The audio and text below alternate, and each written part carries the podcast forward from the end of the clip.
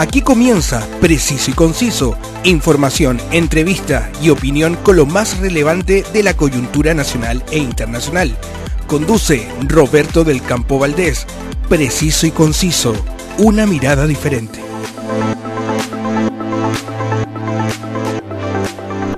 Bienvenidos y gracias por darse cita para revisar la actualidad. Parto, como siempre, agradeciendo a quienes me permiten llegar a todos ustedes, porque Preciso y Conciso cuenta con el alto auspicio de More Tour, la agencia de viajes y turismo. Se viene la época estival en Chile, así que contáctalos en www.mortour.cl y prepara tus vacaciones disfrutando de las mejores rutas del norte de Chile. Y también puedo llegar a todos ustedes gracias al alto auspicio de El Circo de Pastelito y Tachuela Chico, quienes hoy están presentando su show en la pista del Circo Roncalli en Berlín, Alemania. La actualidad tiene muchas miradas, pero solo una realidad. Escuchas Preciso y Conciso con Roberto del Campo Valdés. Constantemente estoy revisando diferentes agencias noticiosas para poder conocer lo que sucede en Chile y el mundo, y esta noticia llamó particularmente mi atención, porque se trata de un hito científico de la mayor trascendencia. Esto me hizo recordar cuando el 17 de marzo de 1903 Wilbur y Albright Wright los emblemáticos hermanos Wright realizaron el primer vuelo con motor en la historia, de tan solo 260 metros de distancia durante 59 segundos. En ese lejano día de 1903, a nadie eh, le llamó mucho la atención esto, debido a que su invento no parecía tener aplicaciones prácticas y mucho menos comerciales en este instante. Hoy, cuando podemos estar en 24 horas en cualquier punto del planeta gracias a los viajes en avión, entendemos la importancia de este insignificante vuelo en el desarrollo científico y tecnológico de la humanidad.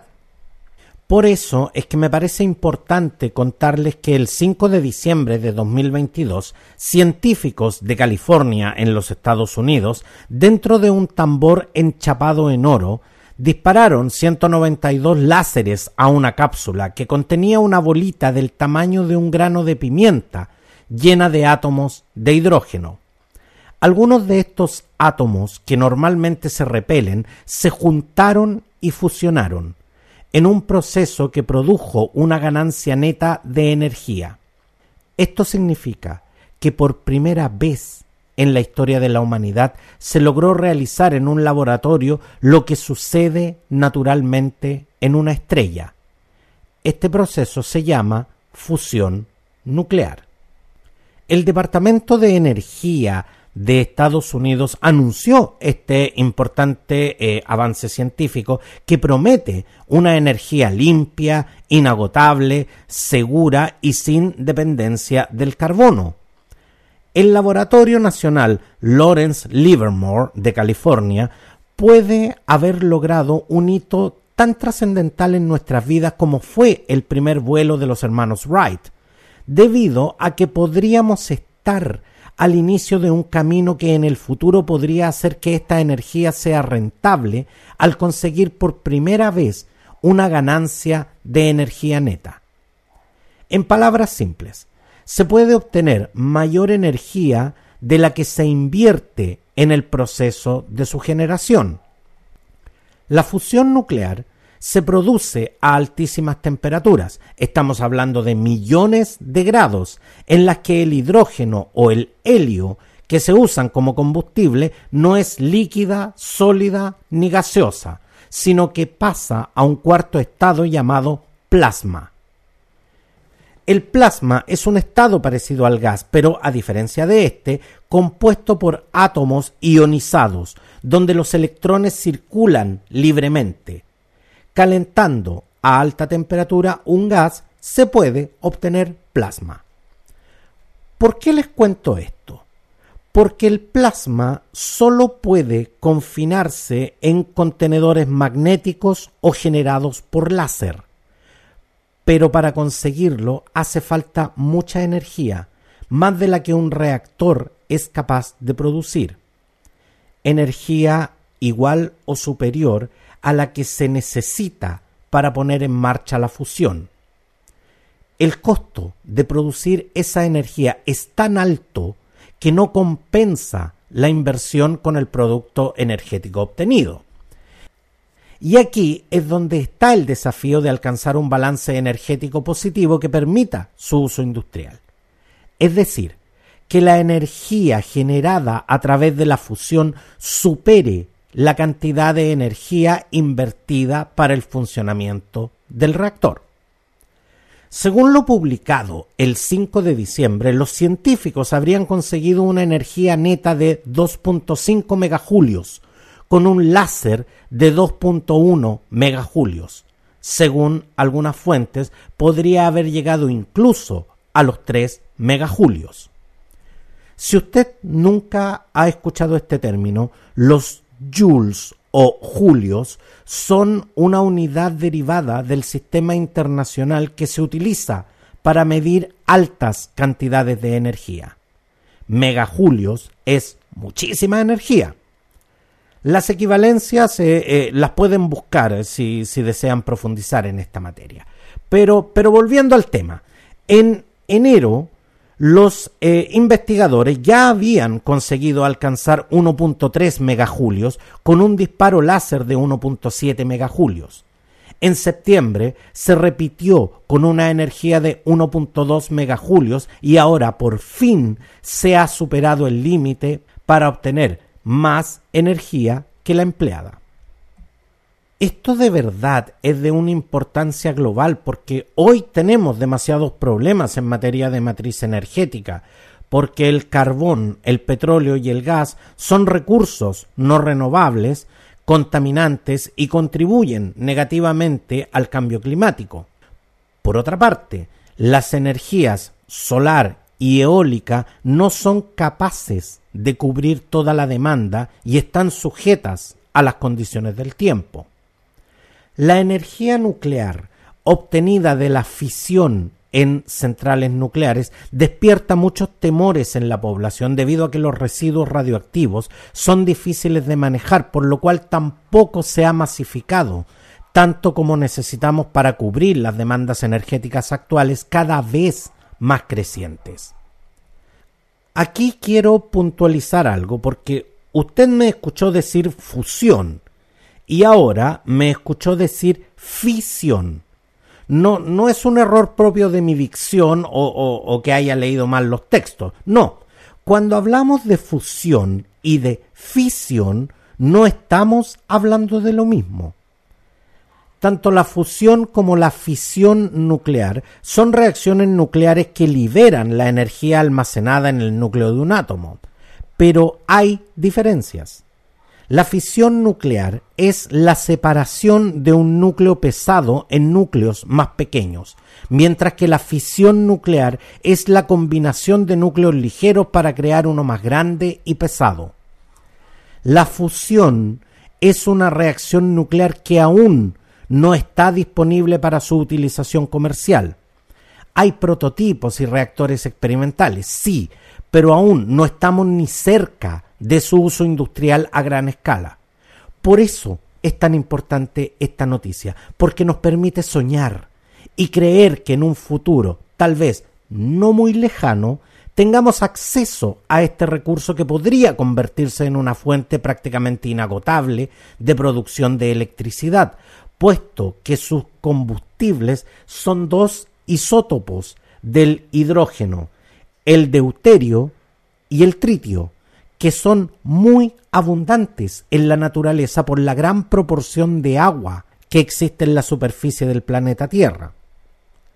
Lo que ocurrió el 5 de diciembre de 2022 fue la producción de energía que se necesita para hacer funcionar un secador de pelo durante 15 minutos. Todo contenido en unas pocas millonésimas de segundo. Así como en la década de los sesentas existía la carrera espacial por poner un hombre en la Luna, hoy existe una carrera mundial en torno a la fusión. con muchos otros laboratorios en todo el mundo que buscan diferentes técnicas. Solo que hoy el mundo por primera vez ha visto evidencia de que el sueño de la fusión es posible. China sigue avanzando en la creación de una fuente de energía ilimitada que acabe con la crisis energética. Logró crear un sol artificial cinco veces más potente que el sol real. Pekín gastó un billón de dólares en el desarrollo de un reactor nuclear experimental que podría llevar al mundo un paso más cerca de lograr esta energía limpia y limitada logrando una temperatura de plasma de 120 millones de grados Celsius durante 101 segundos en un experimento en 2021. El núcleo del Sol real solo alcanza temperaturas de alrededor de 15 millones de grados Celsius.